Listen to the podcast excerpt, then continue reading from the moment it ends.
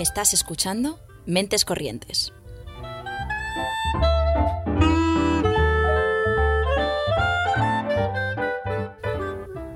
Puedes escucharnos los lunes a las seis y media en Ágora Sol Radio y los miércoles a las 3 en Radio Almaina de Granada, en el 88.5 FM o en su web.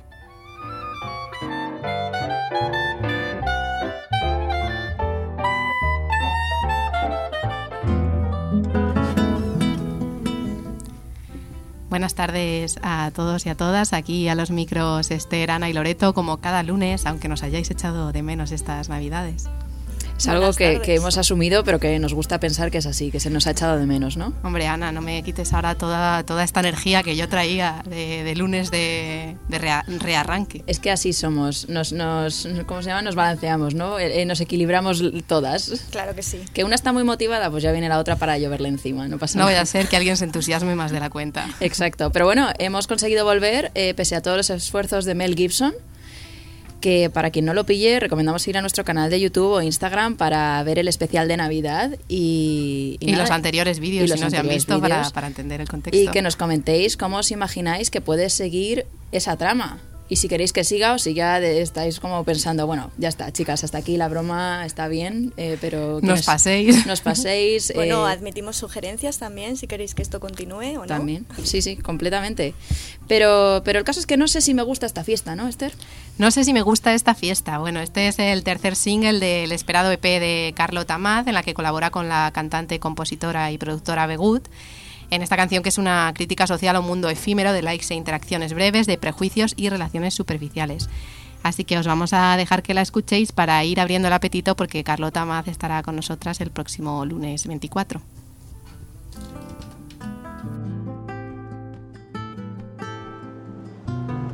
Tía, nos han invitado, pero yo no tengo ni idea de quién va a ir. No tengo ni idea, pero a lo mejor van estos. Tía, a ver si vamos a dar la nota con estos looks. Venga. Venga.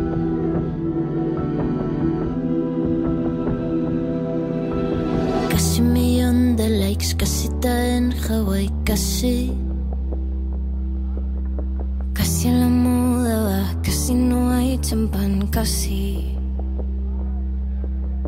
Qué bien lo pasamos, sé que todos somos guapos. Dicen que bailando no hace falta hablar de algo. Casi romántico, casi te lo has tragado, casi. No sé si me gusta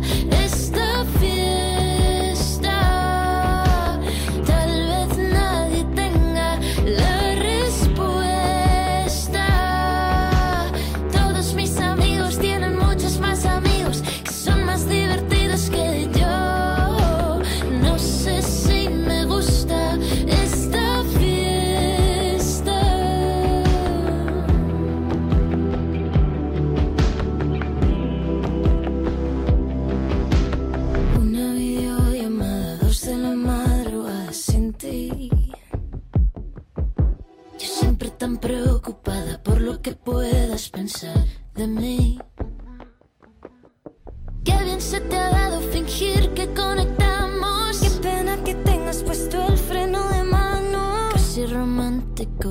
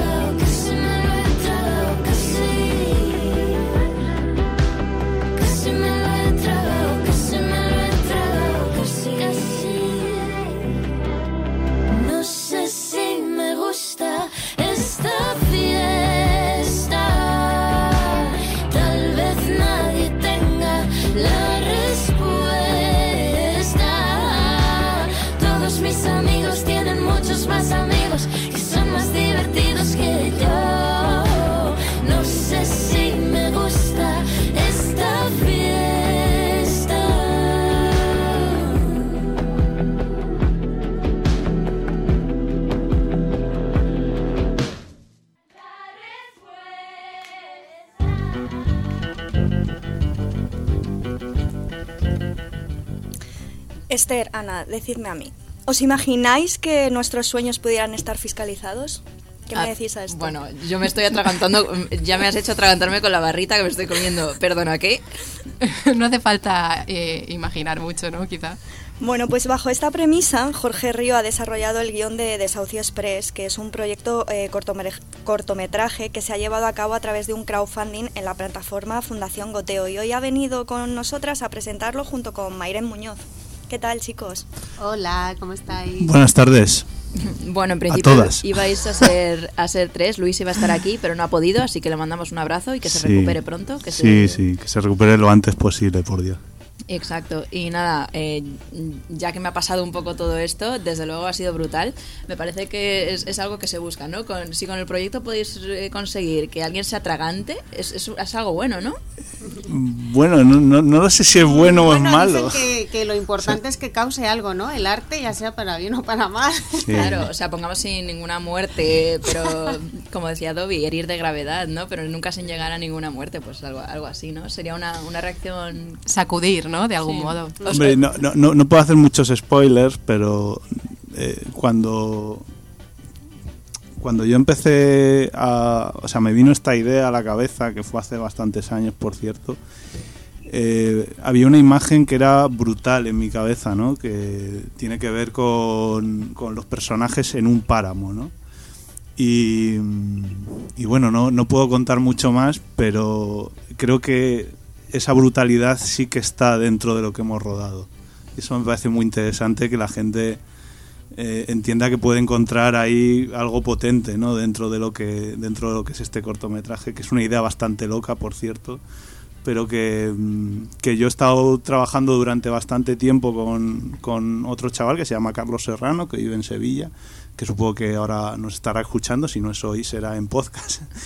Eh, y él, él me ayudó también a, desarrollar bastante en profundidad los diálogos con un toque de humor, porque yo no quería que se perdiera el humor, a pesar de que estamos contando algo mm, bastante, bastante duro, seco, eh, terroso, ¿no? Por así decirlo, ¿sabes?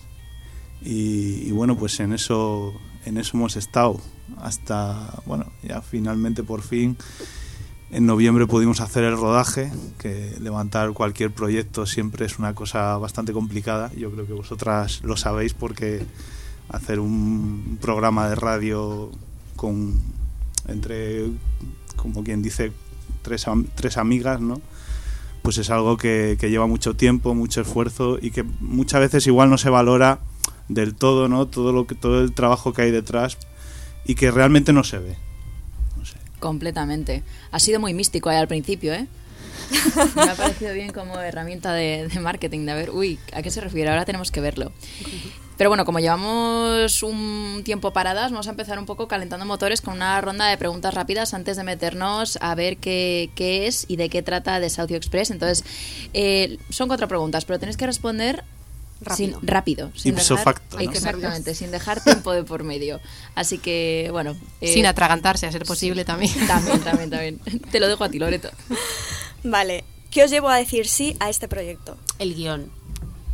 Eh, a mí es que es una necesidad vital. El guion y una necesidad vital, ¿vale? Bien. ¿Qué es lo que más os gusta de él? Lo, lo rápido e inteligente como está escrito. Es que est- est- estas cosas yo no las sé. Tenerlo en cuenta, que también para mí es la primera vez que... Porque yo no se lo he preguntado, ¿eh? Porque dijo que sí, exactamente. Eh, ¿qué, qué creo que es lo mejor? Yo creo que, que- que lo, lo mejor que hay dentro del corto es la combinación de la durez, de lo duro que puede ser la realidad que vivimos, mezclado con eh, un humor, en muchos casos, muy negro, muy negro. Vale. Cine, teatro o televisión. Ay, no me hagas decidir. No puedo. Depende del momento y de quién te dirija y del proyecto. No puedo. Eh, yo, yo creo que la clave está en, en el cine. Luego ya lo... O sea, cada cosa es su estilo, ¿no? Pero creo que a mí lo que más me interesa es el cine desde siempre. Escribir, dirigir o actuar. Actuar. Ah, Rápido. Voy a decir dirigir, aunque es mi primer corto como director, ¿eh? también hay que decirlo, que ese dato es importante. Bueno, pues bien, ya hemos asentado las bases, ya os lo hemos hecho pasar un poquito mal. A partir de aquí ya solo puede ir a... Solo podemos ir a mejor, ¿no? Nos relajamos. Bueno, eh, ¿en qué momento nace esta idea de, de este cortometraje que se llama Desahucio Express para cualquiera que nos esté escuchando y lo quiera, lo quiera ir buscando? Sí, está, está por ahí hecha la página web eh, de sauciospresscortometraje.es.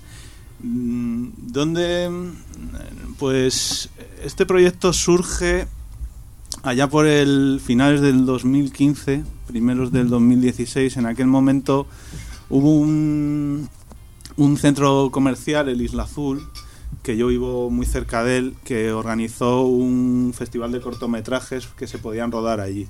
Con otro colega hice otro, otro cortometraje que rodamos allí y a mí me vino esta idea que se desarrolla dentro de un centro comercial eh, como paradigma de la sociedad de consumo.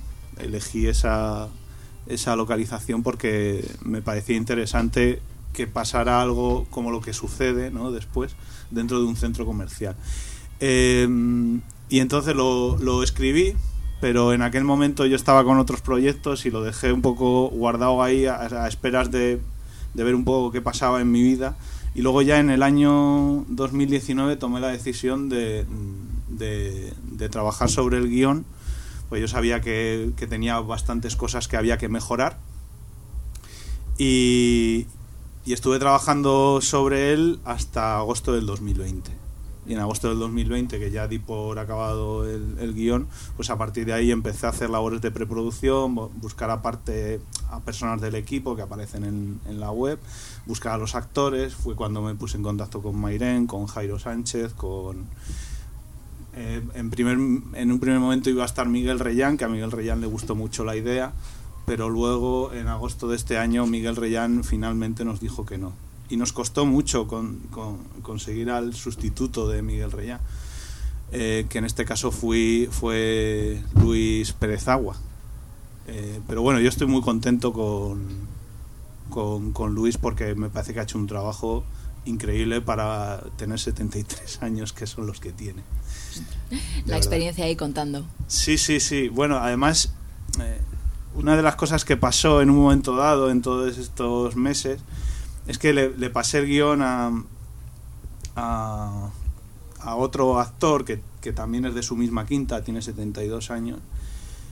Y le dije, después de que lo leyese, le pregunté, bueno, ¿y qué tal? ¿Qué tal? Iñaki, ¿qué tal? ¿Qué te ha parecido? Y me dice, es que el- al personaje más mayor le has puesto todo el texto, eres un cabrón.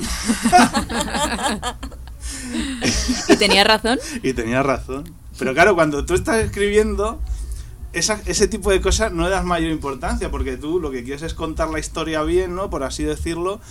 Y, y- y es que es el personaje mayor el que la tiene que contar, o sea, es que tiene que ser así porque es impepinable, ¿sabes? No hay otra ma- o sea, no, no había otra manera de hacerlo, ¿sabes? Sí. Entonces, eh, bueno, eh, Luis tuvo que hacer un, un esfuerzo muy grande aprendiéndose el papel, pero yo creo que cuando lo vea en pantalla grande va a quedar va a quedar muy contento con el trabajo que ha hecho, porque yo estoy muy contento con su trabajo. Estaremos expectantes de, de poderla Sí. ver también nosotras. De momento, el único que lo ha visto eres tú. No, no, Ma- Mayren, ¿tú lo has visto o no? No, no lo he visto. Vale. No lo ha visto, pero se Pero está- sé que hay algún actor que lo ha visto, cosa que... Bueno, aquí es que eh, to- esto viene de que eh, de que Luis me- eh, quiso forjar un cierto vínculo actor-director porque viene de la vieja escuela, ¿no? Por así decirlo. Cosa que también le agradezco mucho, porque a mí también me, me ha ayudado mucho. Yo hubo un momento durante, durante est- eh, los días de rodaje y, y días previos en el que yo le dije, hombre, me siento muy afortunado de, de tener un padrino como tú para este proyecto, porque de alguna manera él me apadrinó, ¿sabes? Y esto es interesante, ¿no? Eh, y... ¿Cuál era la pregunta? que, si lo, que quién lo ha visto. Ah, que, ah, es verdad, no, no lo he contado, vale. La- sí, eh, bueno, es que Luis me, me ha insistido mucho en verlo, en verlo, en verlo, y, y finalmente le pasé Cayó en el, sus redes. el montaje de imagen a él. Vale, o sea, no el producto completo, completo. No, no, el no, no, no, no, Vale. no, no. Bueno, de ahí Eso, está... eso Ya, solo, de momento idea. solo, Claro. solo lo he visto, no, no está completado, pero ayer tuve una reunión con, con la persona que está haciendo la postproducción de sonido y estuvimos, digamos, metiendo muchos matices, puliendo determinadas cosas, ¿no? Y cuando... Y, y entre él y yo somos los que hemos visto, pero vamos, el corto va... A mí me parece que va por buen camino. Pues mira. Y Mayren, tú has dicho antes que lo que más te llamó la atención fue el guion y lo has dicho sin pensártelo dos veces. ¿Cómo es tu personaje? Bueno, mi personaje puedo contar muy poquito, que lo tengo aquí como mirando como a ver qué suelta. No, no, no, no, no.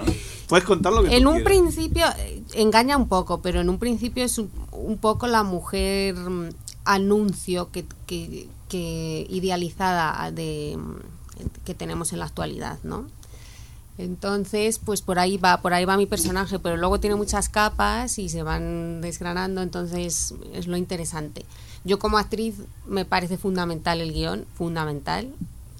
Entonces cuando te envían un guion interesante, bien escrito, eh, muy inteligente, pues, pues para ti es un regalo. Lo que tiene Jorge es que yo creo que suele pasar a la gente que es muy talentosa, generalmente es muy buena gente. Puede haber alguna excepción, pero no, no profesional, sino talentoso. La gente talentosa es muy buena gente. Y él lo es porque él no sabe que entre manos tenía un super guion. Y para él, cuando yo le dije que sí, porque yo vivo en México, he venido a grabar esto, ya me he, he aprovechado las navidades para quedarme con mi familia, pero yo he venido por, por, por este proyecto a grabar este proyecto. Y él era como, me daba las gracias por, por, el, por decir que sí, y es como, pero si es que las gracias son de mí para ti, por, por, por querer que participe en este proyecto. Es un guionazo y él es un super director y estoy segura que le va a ir súper bien. Ojalá tenga razón. Así va a Ojalá ser. tenga razón y, y podamos hacer muchas más cosas, que eso es lo más interesante. Sí, yo siempre tuve claro, o sea, yo llevo más de 20 años haciendo audiovisual, eh, normalmente sin, sin- con muy pocos medios, pero siempre tratando de hacer las cosas bien. Y cuando uno tiene eh, un proyecto como primer director, yo si- siempre he tenido muy claro que si no tienes mucho dinero, lo que tienes que tratar de ofrecer a los que se quieran subir a tu carro es un buen proyecto. O sea, que haya una, una base muy sólida para poder seguir trabajando y construir algo entre mucha gente. Porque al final en, en, este proyecto, mm, cuando yo me senté, claro, yo también tengo conocimientos de producción porque como siempre he estado en proyectos muy pequeños, pues me ha tocado hacer de todo, ¿no? Entonces, cuando yo tenía el guion acabado, hubo un momento en el que me senté a ver cuánta gente necesitaríamos para, para llevar a cabo el cortometraje, ¿no? Y me salían que con actores íbamos a ser unas 30 personas. Claro, normalmente cuando uno hace un corto, eh, entre con 15, 20 personas, ya eh, con actores incluidos, ya el, corto se puede hacer y va a tener una calidad mínimamente buena, ¿no? Luego también pues hay, hay muchas cosas de las que hablar, ¿no? Hay que hacer un trabajo con todo el mundo, hay que ver un poco qué hay que explicarle a cada uno, etcétera, etcétera, ¿no? Eh, pero este proyecto, al ser en un centro, al estar grabado en un centro comercial y al tener un espacio tan grande, necesitábamos un equipo más potente, ¿no? Eh, finalmente fuimos 35, pero aparte de eso, luego eh, vinieron otros 20 extras entre los diferentes días que estuvimos rodando. No estuvieron todos juntos a la vez. Entonces, claro, esto es una superproducción desde el punto de vista de que fuimos 55 personas dentro del equipo, ¿sabes? Y coordinar todo eso, eh, pues siempre siempre es algo complicado. Tengo que agradecer aquí a la productora Slice, que fue la que me ayudó también con, con- para llevar a cabo la, la producción, ¿vale? Y y es- eh, sin ellos, obviamente, no, no se pudiera haber, no se podría haber hecho, pero bueno, ahí estamos. En el cortometraje se tratan temas bastante relevantes como la perversión del sistema, pero con esta clave de humor, como has comentado. Eh, ¿cómo, ¿Cómo has ido a afrontar estos temas como tan duros, por así decirlo, desde esta perspectiva? Eh, bueno, es que dentro del, del cortometraje, es, este es uno de los temas que aparecen. Es verdad que un poco soslayadamente, ¿no? Porque el personaje de, de Luis eh, tiene algún momento en el que él no se encuentra cómodo haciendo lo que hace, ¿no? Que yo estoy seguro de que hay mucha gente que en su trabajo no está cómoda haciendo determinadas cosas.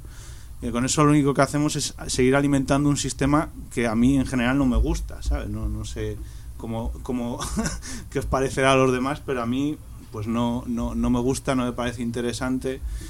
Eh, entonces, eh, yo este tema sí que quería que apareciese, aunque fuera de soslayo, ¿vale? Porque sí que me parece importante, ¿no? Que es plantear un poco el debate de, de por qué hacemos lo que hacemos, o sea, por qué, por qué en algún momento dado no somos capaces de decir, mira, pues yo esto no, no lo hago porque, porque no, o sea, porque es que no es ético, no es moral. En fin, luego nos vienen unas hostias que, que flipamos, pero vamos, eh, yo qué sé. Es simplemente plantear un debate. No, yo tampoco quiero ser voz de nada ni de, ni, ni de nadie, ¿no? Por así decirlo. Claro, no hablarlo, yo creo que sí. A ver, es un tema que, que lo sacas en un momento dado y lo que son cinco minutos a lo mejor se convierten en dos horas. Claro. Entonces, claro, todo y el no mundo- queremos eso, ¿verdad? Bueno, depende. Aquí somos muy de abrir melones, ¿eh? Y tú, Meiren, ¿cómo has vivido este enfoque humorístico del guion con ciertos temas más relevantes? Creo que era muy importante que se, que se tomara con humor todo lo que estábamos diciendo, porque eran temas muy importantes que han hecho mucho daño a mucha gente, que pueden hacer daño. Hipotéticamente, si todo eso pasara, sería muy fuerte, aunque no me extraña que llegara un momento que nos pasara, que nos cobraran por nuestros sueños.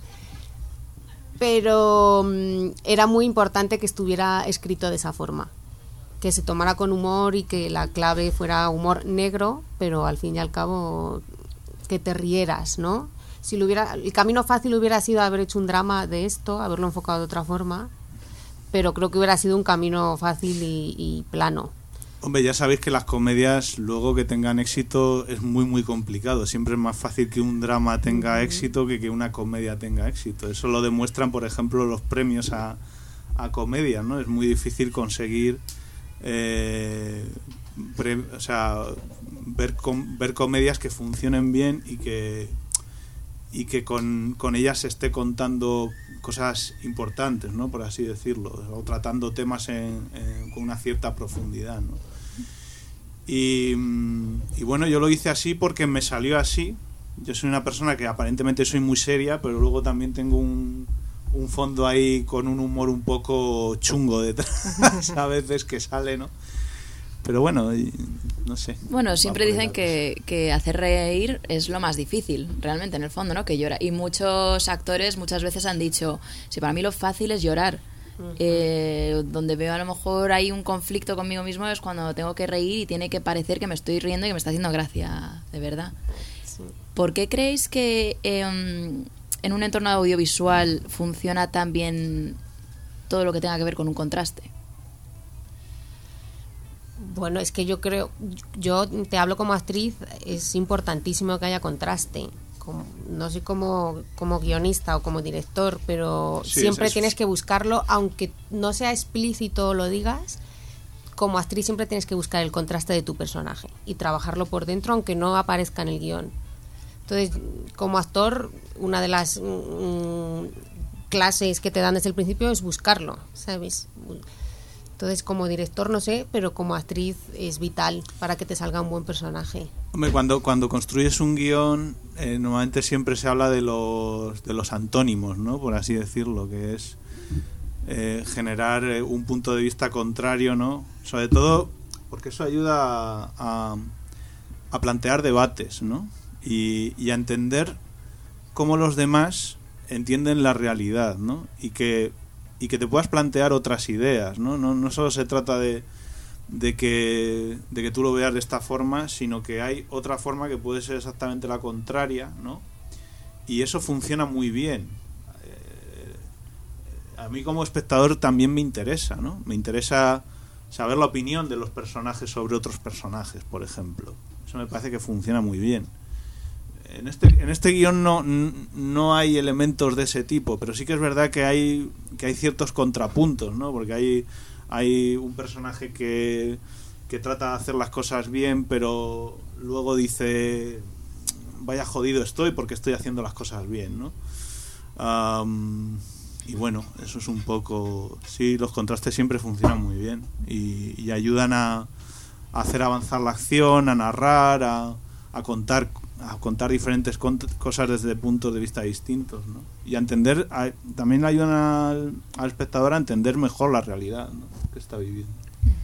Bueno, por otro lado, nosotras somos mucho de bichear y hemos visto en vuestra cuenta de Twitter que también habéis di- eh, difundido iniciativas de la APA, de la plataforma de afectados por la hipoteca, Sí. en cuanto a protestas eh, al respecto de los desahucios. Para vosotros, Desahucio Express va, va más allá de un cortometraje de ficción. Eh, sí, bueno, esto tiene que ver con que eh, las redes del, proyecto las llevo yo y desde, bueno, en los últimos meses estuve pasándome por la PA de Vallecas y por la PA de, de Carabanchel. Ver un poco... eh, también sirve como labor de documentación, aunque yo ya había, en ese momento ya había terminado el, el guion. eh, pero bueno, me, me, me pareció interesante, ¿no? También es que las iniciativas que están al margen del sistema, ¿no? Que bueno, ahora están acabando con ellas una tras de otra, ¿no? En los últimos meses, o sea, esta gestión que tenemos por parte del Partido Popular nos lleva a este, a este camino. Y lo que queda todavía. Eh, Sí, bueno, sí, pero claro, es que luego te encuentras, eh, uno de los días, cuando fui a pedir el espacio, porque ensayamos allí en el ECO, en el ECO de Carabanchel, es la ECO, mm, estuvimos en una reunión con diferentes personas, ¿no? Y entonces ahí se vio, eso fue a primeros de noviembre, hace dos meses, dos, tres meses eh, ahí se vio como gente que estaba haciendo otra serie de propuestas en otros lugares, todos acabaron en, en Esla Eco porque es uno de los pocos sitios ocupados que de momento se mantiene. Y es muy llamativo, ¿no? De repente uno decía, pues yo vengo de no sé dónde, antes hacíamos no sé qué en, en, eh, en, en alguno de estos otros espacios que no, no recuerdo. Está el Ingobernable, estaba el Ingobernable, ¿no? Y, y claro, hubo un momento en el que dijeron, claro, es que eh, nosotros no podemos absorber todo lo que se hacía en todos esos otros espacios que estaban en funcionamiento antes, ¿no? Y entonces yo, yo me acerqué allí, pues sobre todo para ver un poco cómo es una asamblea, ¿no? Eh, también conocer de primera, en primera persona cómo se paraliza un desahucio, que también me parece interesante, ¿no? La labor que gente de base, cualquier persona como nosotras, puede, puede hacer ayudando a otras personas, pues que igual no tienen, no, no han tenido las mismas oportunidades, ¿no? Por así decirlo. Eh, pero sí, hombre, eh, para mí, o sea, el, proyecto no es solo un cortometraje, sino que es, está más relacionado también con, con un poco, con un proceso vital, ¿no? Por así decirlo, un momento que vives. eh, y bueno, a mí sobre todo me interesa cuando después el... eh, una, una de las cosas que quería contar y que creo que están contadas es lo jodido que es cuando a una persona le, le- quitan la vivienda, ¿no? Y, y cómo eso afecta a tu proceso vital desde el punto de vista de que si no hay vivienda no puedes seguir construyendo nada más. Y creo que eso en muy pocas películas cinematográficamente hablando se, se ha contado. Se contó en El Inquilino de José Antonio Nieves, Nieves Conde, creo que es de los años 50. ¿no? Es que no, no, no- lo recuerdo ahora mismo. Pero no hay muchas más, o sea, no hay muchas más. Eh, y, y bueno, a mí me parecía un tema como mínimo interesante, no lo sé. Habrá que ver qué dicen los espectadores. Yo, yo solo propongo, ¿no? Como dice esto Sí. de, de, el humano propone y Dios dispone, ¿no? Pues esto es un poco así. Bueno, al menos por lo que hemos visto también, como lo que comentaba Mayren, ¿no? que la hemos visto muy volcada en el proyecto, que desde un primer momento, como comentaba el guion, le atrapó, le, le dejó claro ¿no? que eso era un sí. Yo imagino que. Sí, que yo le, pedí, yo le pedí a ella y ella se prestó muy amablemente que fue a, a- a grabar una entrevista que luego yo la utilicé para la campaña de crowdfunding que estuvimos durante tres meses difundiéndola, ¿no? Que por eso esa, fue la razón por la cual yo os escribí a vosotras, pero llegué un poco tarde. Fin, que hay tantas cosas que hacer y tal. Bueno, y yo eh, digamos, yo, yo llevé, o sea, yo hice toda la campaña de- del crowdfunding, llevé las redes, Escribí, bueno, en fin, he hecho infini- infinitísim- infi- infi- millones de cosas. Todas las labores, ¿no? Millones de, millones de cosas, pero bueno. Hablando de este crowdfunding, ¿cómo ha sido gestionar la incertidumbre de un proyecto que tiene que ser financiado por la gente que lo apoya? Bueno, la, la incertidu- la incertidumbre siempre es, un, es lo más complicado. Eh, cuando veníamos para acá, ella me, me dijo, es que hay mucha gente que me habla de proyectos. Y yo, ya, sí, sí, es que hablar de proyectos es muy fácil. Sale pero uno luego, de cada diez como mucho. luego levantarlos es un quilombo muy gordo, ¿sabes? Es un quilombazo tremendo. Eh, pero sí, claro, o sea, hubo un momento dentro del crowdfunding en el que si un amigo no me hubiese apoyado con un dinero que puso, no, o sea, yo hubiese ya paralizado el crowdfunding porque no hubiese, eh, digamos, sacado lo mínimo que yo esperaba sacar y, y ahí se hubiese paralizado todo. Entonces, todo el trabajo que yo llevaba hecho hasta ese momento, que podían haber sido pues dos años de trabajo, es verdad que no es, no, no es intensivo, no es todos los días, no son todas las horas, pero bueno, es algo que tienes en la cabeza, que vas madurando, que vas hablando con unos, que presentas a otros, que no sé qué, que preguntas, oye, ¿qué te ha parecido esto? ¿Te parece una puta mierda o te ha parecido que está bien? Porque cuanto más brutal uno es, digamos, criticando su trabajo, mayor capacidad de poder llegar más lejos tienes, ¿no? Eh, esto desde mi punto de vista, eh, que nadie que nadie siga mis consejos extraños. Eh, pues sí, probablemente fue así.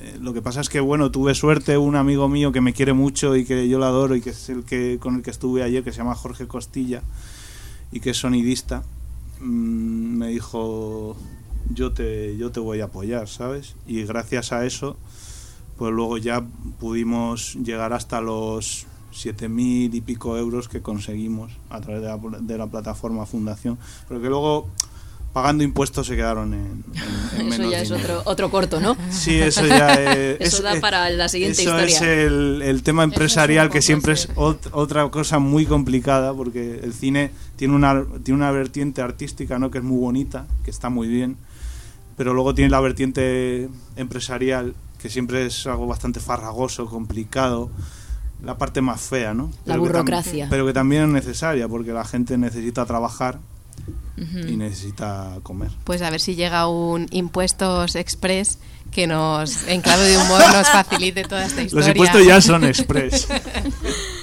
Y eh, la idea de, de hacer la mayoría de plano, bueno, un plano secuencia en, en casi todo el corto, eh, ¿por qué esta decisión? O sea, porque es un tema ya que arriesga bastante, pero esta decisión técnica también se podría decir que es un riesgo. Eh, ¿Por qué era importante que esto fuese así? Um, ¿Tú qué puedes decir de esto, María? Eso lo yo, escribiste yo, yo, sé lo que, yo, yo sé lo que tengo que decir, pero... no, eso lo escribiste tú técnicamente. Como, como actriz eh, es súper interesante siempre hacer un plano secuencia, pero lleva mucha, mm, mucha presión porque no te puedes equivocar. Entonces es como el teatro un poco, lo, lo cual a los actores nos pone mucho, pero, pero también pues tiene ese punto de preocupación de no me puedo equivocar ahora que está terminando el plano secuencia, lo ha hecho todo el mundo súper bien, ahora no lo puedo, no me puedo equivocar, pero yo creo que era necesario, según está escrito el guion, supongo que tendrá una explicación artística. Sí, artísticamente para mí, vamos a ver, es mi primer cortometraje como director y, y de alguna manera yo me planteé este proyecto como un gran reto, ¿no? Como poder demostrar a los demás lo que entre todos somos capaces de hacer, ¿no? Por así decirlo, ¿no?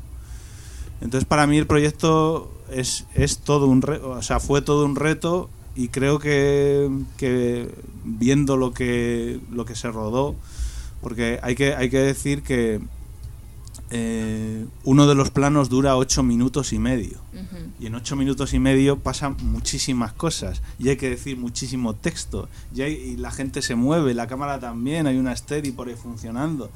Ellos se mueven en escena, van, vienen, tal, no sé qué, se dicen unas cosas, se dicen otras. Pueden equivocarse, ¿no? Es muy fácil equivocarse.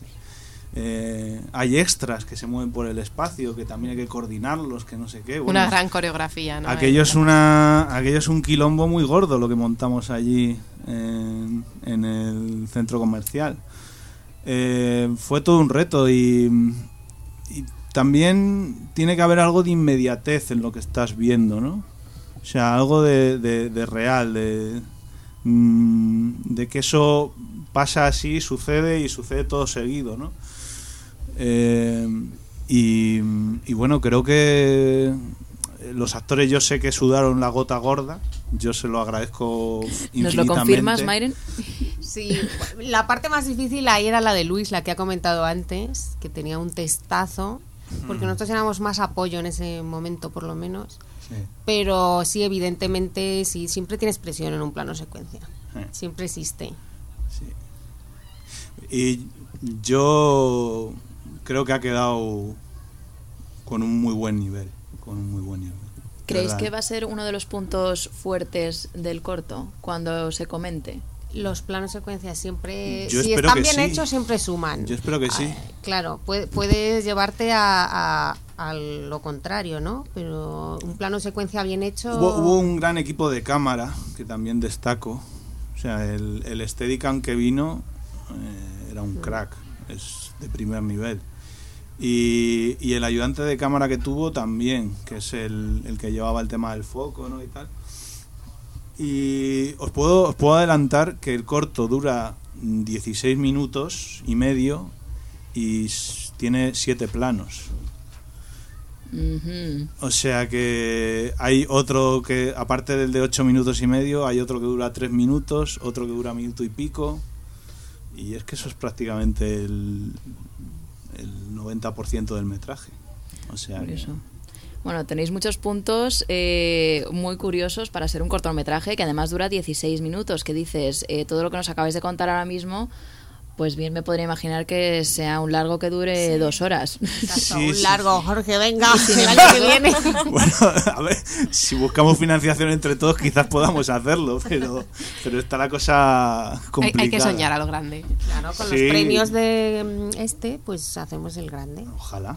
Bueno, Es- vamos a esa ver es qué la pasa. actitud, esa es la actitud. claro. Em, respecto de esto, eh, ¿qué quería decir yo? Me he perdido un poco. Eh, ¿Cuál era la pregunta que me habías hecho? El, el plano secuencia, que sí va a ser uno de los puntos fuertes. Ah, eh, sí, sí, yo creo que sí, ¿sabes? O sea, yo creo que, o sea, todo el, es que eh, es un corto. Sea, a mí siempre me, me- me daba mucho miedo que, que el corto, que el ritmo cayera en algún momento y creo que eso no, creo que eso no sucede, ¿sabes? Que- Creo que eso no sucede, que el, que el ritmo está muy bien entre ellos, que todo funciona, por así decirlo. Luego además también hablé con un músico que es excelente, que, que es de Valencia, que se llama Adrián Berenguer, que este hombre pues, hace, hace unas cosas maravillosas a nivel de música. Y, y, y el otro día pues estuve encajando las diferentes eh, las diferentes canciones que él me dijo, ah, pues creo que esto puede ir bien aquí o puede, ir bien aquí. O sea que yo creo que creo que, estamos haciendo un un proyecto ahí de mucho calado. Eh, a mí una de las cosas que me, que me preocupa, o sea, es verdad que, que yo, yo decía, joder, es que hay demasiados elementos en este guion, y es- eso es cierto, y creo que eso puede ser un pequeño problema, ¿no? Por así decirlo. Pero es que al ser tu primer corto siempre quieres contar como muchas cosas, ¿no? Vamos a meter esto y esto y esto, sé qué. Y lo mismo, cuanto más lo mires, más cosas vas a querer cambiar. Yo creo que igual va a llegar un momento en el que te van a tener que decir hasta aquí. No, no, no, no, no, no, no te creas. Eso lo tengo yo bastante claro. Es verdad que con algunos elementos te surgen dudas. De hubo, de hecho, hace unos meses yo le planteé a, a Carlos, el otro chaval que me, echó una mano con, con el guion. eh, yo le pregunté, bueno, metemos el tema de, de las mascarillas. Y lo estuvimos pensando, pero yo le dije, él me dijo, no, no, no creo que sea necesario. Y yo le dije, no sé, es que me lo estoy pensando. Pero claro, luego lo hablamos y llegamos a la conclusión de que había tantos, tantos elementos ya narrativamente hablando dentro de. que, o sea. El, el corto es como una especie de tren que te arrolla, te aplasta. y luego sales tú ahí diciendo, hostia, que acaba de pasar. Creo que hay algo de eso también, sí. Bueno, pues nos quedamos con, con todas las, la- las cosillas que nos habéis contado y, y con ganas de verlo, la verdad. Eh, de momento no hay, no tenemos una fecha exacta de cuándo eh, se va a poder proyectar. Será para la gente que ha participado en el corto, Sí, ¿verdad? será para la gente que ha participado en el corto y para la gente que compró la entrada en el crowdfunding, que una de las una de las eh, ay, ¿cómo se dice esta palabra? De los premios. Las recompensas. Una ¿no? de las recompensas, esa es la palabra. Recompensas era poder comprar la entrada para, para el estreno. Y, y va a haber como unas 30 personas que, que compraron entrada. Que si no están en Madrid, pues lo van a poder ver en diferido porque grabaremos el, el estreno en vídeo y yo les enviaré el enlace para que puedan, para que puedan verlo. ¿no? Y para quien se haya quedado con las ganas o aca- acabe de descubrir ahora el proyecto. Para eh, quien se haya que quedado puede- con las ganas, eh, os mantendremos informadas para que podáis decir los pases que va a haber, en- entiendo que en toda España, ojalá. Y en el mundo. En Bueno, México mundo, también, en el mundo claro. tam- México me lo llevo. Hombre, a nivel internacional, o sea, un cortometraje cuando se hace se distribuye tanto a nivel nacional y a nivel internacional y es una de las cosas que yo le estaba diciendo a ella. Eh, yo la después de todos estos años que llevo haciendo audiovisual, ¿no? En los proyectos en los que he ocupado un cargo, digamos, más, más relevante, eh, la mayoría de ellos han estado entre el 10 y el 15%, o sea, de cada 100, en- de cada 100 festivales se han seleccionado entre 10 y 15, ¿no? Eh, entonces, si este corto supera, si se ve más de 15 festivales de cada 100, para mí ya será un éxito, ¿sabes? Porque conseguir eso es bastante difícil. Pues esperemos que así sea, estaremos pendientes para, para descubrirlo. Exacto. Y nada, ahora volvemos en un segundito.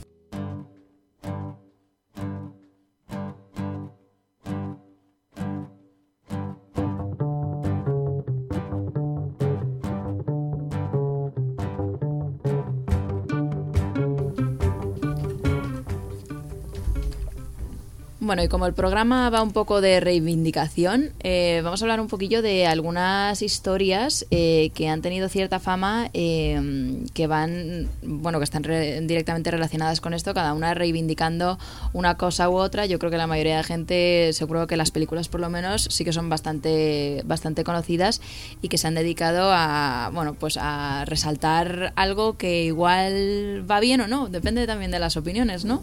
Porque lo que a nosotros nos puede parecer mal, igual a otra persona le puede parecer bien.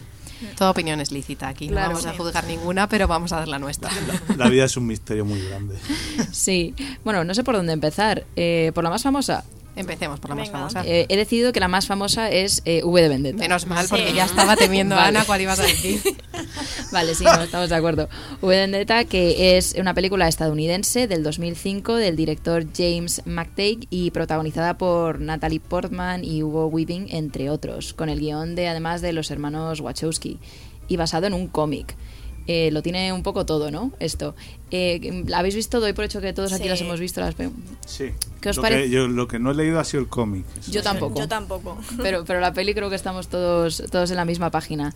Eh, no sé, a mí me parece que, que me sigue pareciendo a día de hoy entretenida, tampoco es que haya pasado mucho tiempo, pero sí que me parece que la forma que tiene de contar de contarlo, de contar la historia está bastante bien, que utiliza que utiliza bien las herramientas que tiene. Sí, a, a mí de esa peli lo que más me gustó fue el, el momento cómico televisivo. No sé si os acordáis de que era como rollo Benny Hill, si no recuerdo mal. Sí, no, no, no, no, no, no sé si me acuerdo yo bien de eso.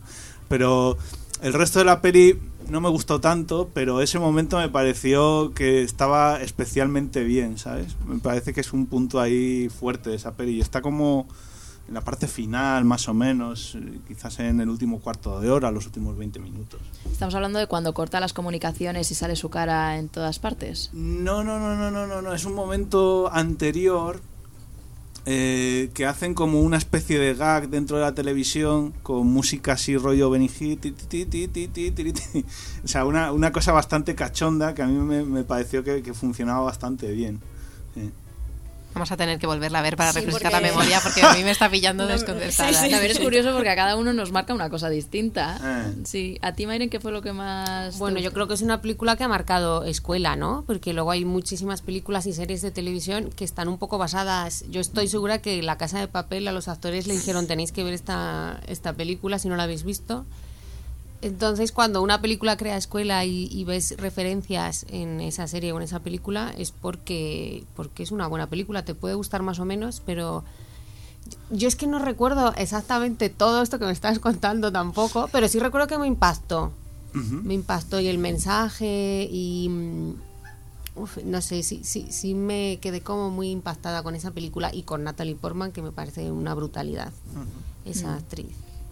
Y mira que hemos visto Londres en la ruina muchísimas veces, pero, Exacto. pero la escena en la que todo acaba explotando, eso yo creo que es una de las, de las que más...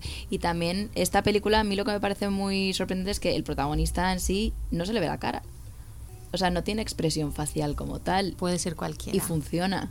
O sea, realmente habla y sí que lo ves. O, o bueno, a mí me parece que por lo Sí. menos sí que lo ves y es muy raro porque claro, no, no tienes ni los ojos para apoyarte, ni, ni una mueca, ni, ni nada. Y a Sí. veces no tienes ni brazos, o sea, le cortan por aquí y dices, ¿por qué me está Mm. llegando bien esto? Sí, con una eh, decisión en lo- los ojos normalmente para los actores es un punto de apoyo muy, muy importante. Muy, muy importante. Eh, y de, de hecho, en, en el corto, Luis, yo le puse gafas de sol. Y él trató de todas las maneras, o sea, de todas las maneras que pudo para que las gafas de sol estuvieran escurridas, se le vieran los ojos, ¿no? O sea, el tipo, y él me lo dijo, ¿eh? O sea, yo siempre busco que la mirada llegue a cámara, porque si no, se pierde mucho de lo que uno trata de transmitir al espectador. Es que tienes solo la voz. Sí, efectivamente. Pero bueno, la voz también es una herramienta que bien utilizada se puede, o sea, puede llegar a transmitir mucha verdad, ¿no? También. Sí, eso, que se eso- lo digan a sus actores de doblaje. Eso es completamente cierto, básico. ¿sabes? Sí. Yo creo que otra peli que también ha marcado mucho y que a lo mejor gracias o no gracias a ella mm, hemos conseguido cosas, ¿no? Es la de Mar Adentro, que habla sobre la eutanasia, eh, mm, dirigida por Alejandra Menábar y, y protagonizada por Javier Bardem y Belén Rueda. Y que, bueno, hace poquito ha salido la ley a favor de la eutanasia por fin. Y a lo mejor pelis como esta, ¿no? Eh, ayudan Sí, claro, eso está Sí, claro, ¿no? indiscutiblemente Está claro sí que- ayudan, sí. que- Sobre todo poner sobre la mesa, ¿no? Ciertos temas, independientemente de ya a dónde se llegue, pero al menos que se hable de ello, que Sí. haya un debate, que no, no se convierta en un tabú. Humanizar, Sí, que ¿no? El vea, problema. ¿no? O sea, no Que- solamente contarlo en las noticias como se contó cuando pasó, Eh, sino que, que se vea que detrás hay una persona humana que sufre y que, y que no se puede permitir. Desde, desde mi punto de vista, lo más importante, y, esto ya lo he mencionado también antes, es, eh, generar un debate, ¿no? Generar debate eh, simplemente eh, no, no para perjudicar a nadie, ni no, no, sino simplemente para hablar de los problemas que muchas veces, o sea, hay muchas veces que hay determinados problemas de los que nunca se habla porque a alguien le interesa que no se hable de eso, ¿sabes? Entonces, ¿por qué no se habla de esos problemas que afectan a la ciudadanía? Pues porque alguien esté interesado que no se hable. Y, y simplemente generando debate ya molestas a las personas que están impidiendo que ese debate se genere. No que se tome ninguna decisión, pero porque ellos saben que si se habla de eso, eh, no se puede hablar de otra cosa, ¿no? Y por eso en muchos medios de comunicación se nos mantiene distraídos durante muchas horas, generando debates completamente estériles o normalmente poco interesantes para precisamente no hablar de otras cosas que probablemente sean más importantes. las famosas bombas de humo, ¿no?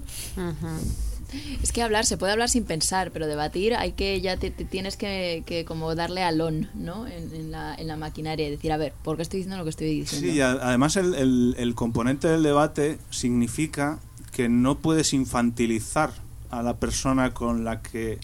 Por eso no se puede generar debate. Es que... Porque claro, hay que saber hablar.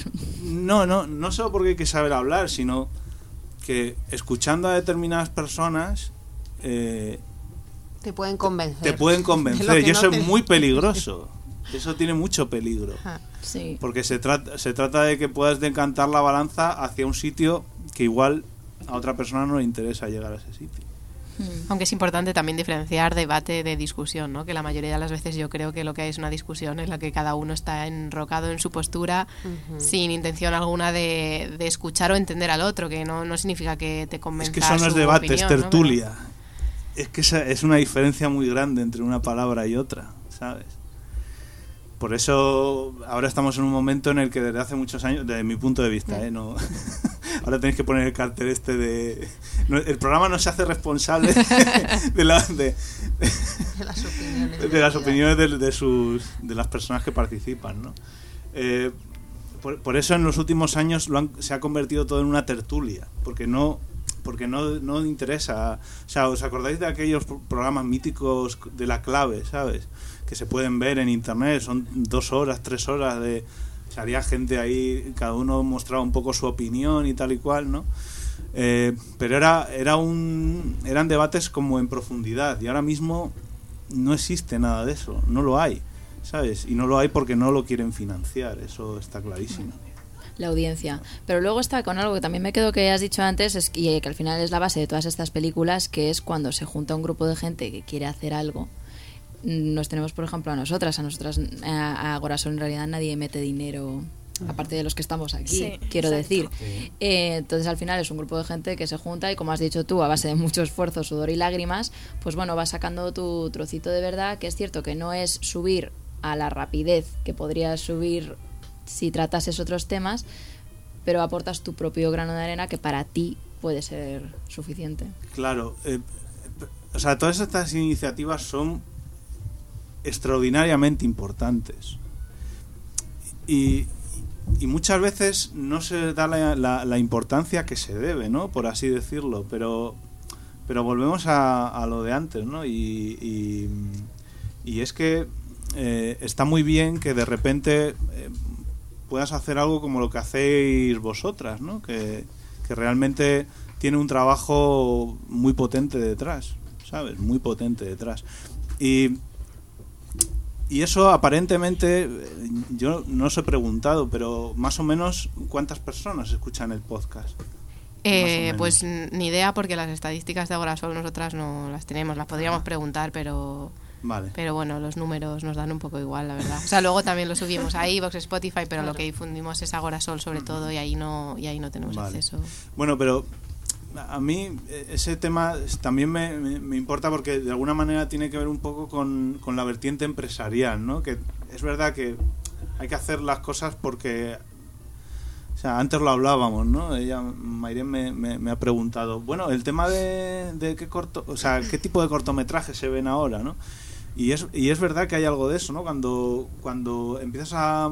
tienes un proyecto ¿no? y tal, y de, repente llega alguien y te dice, "Bah, es que ahora no, no- lo- desde los últimos años se llevan cortometrajes que tienen una vertiente social, que no sé qué, no sé cuánto. Pero claro, si de alguna manera te estás fijando en lo que se ve más y haces eso, no tiene mucho Pierdes sentido que no- no tiene mucho sentido que lo hagas, ¿sabes? Porque, o sea, yo, yo he hecho este proyecto porque, porque me ha salido de las entrañas de alguna manera, ¿no?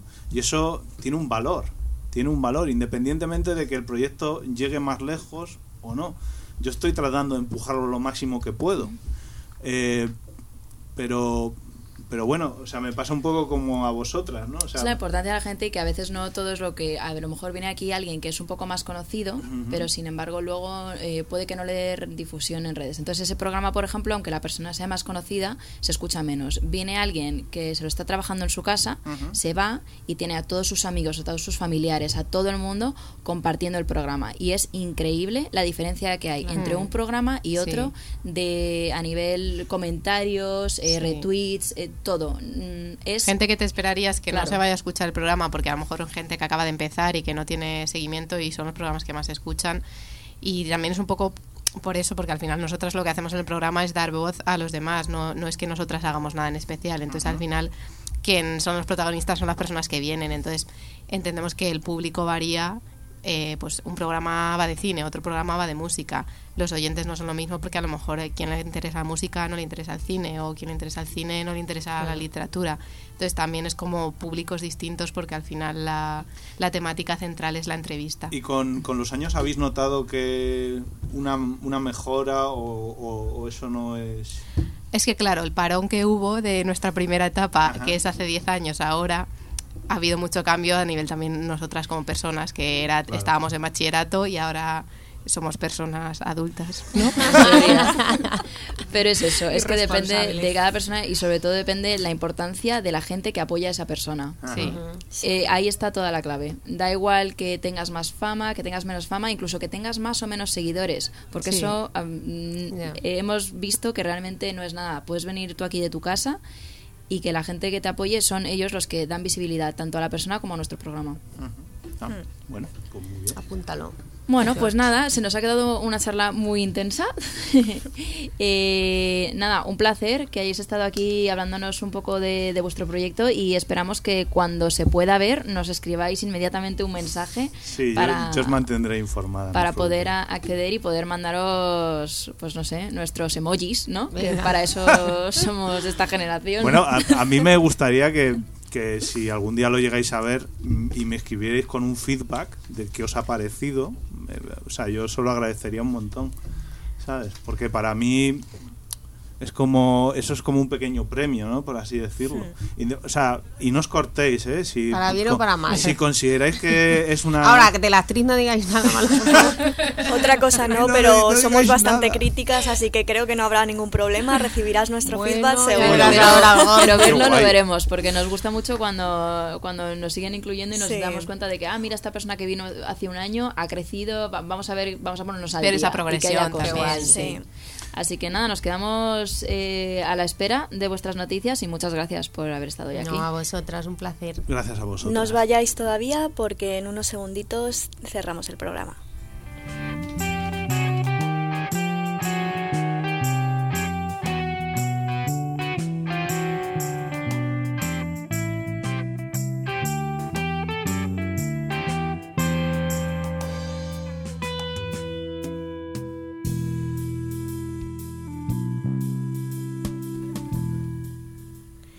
Bueno, y para terminar el programa de hoy, eh, os vamos a leer un trocito de Atlas del poemario eh, Retales y retazos de un vendedor de espejos de Pau.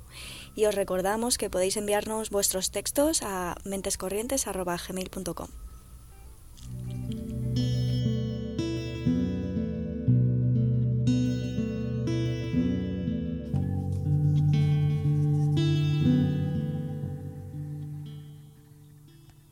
Yo estuve allí.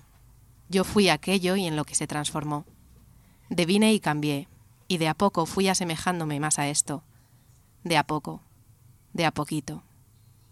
Llevo tras de mí la terrible carga de la historia.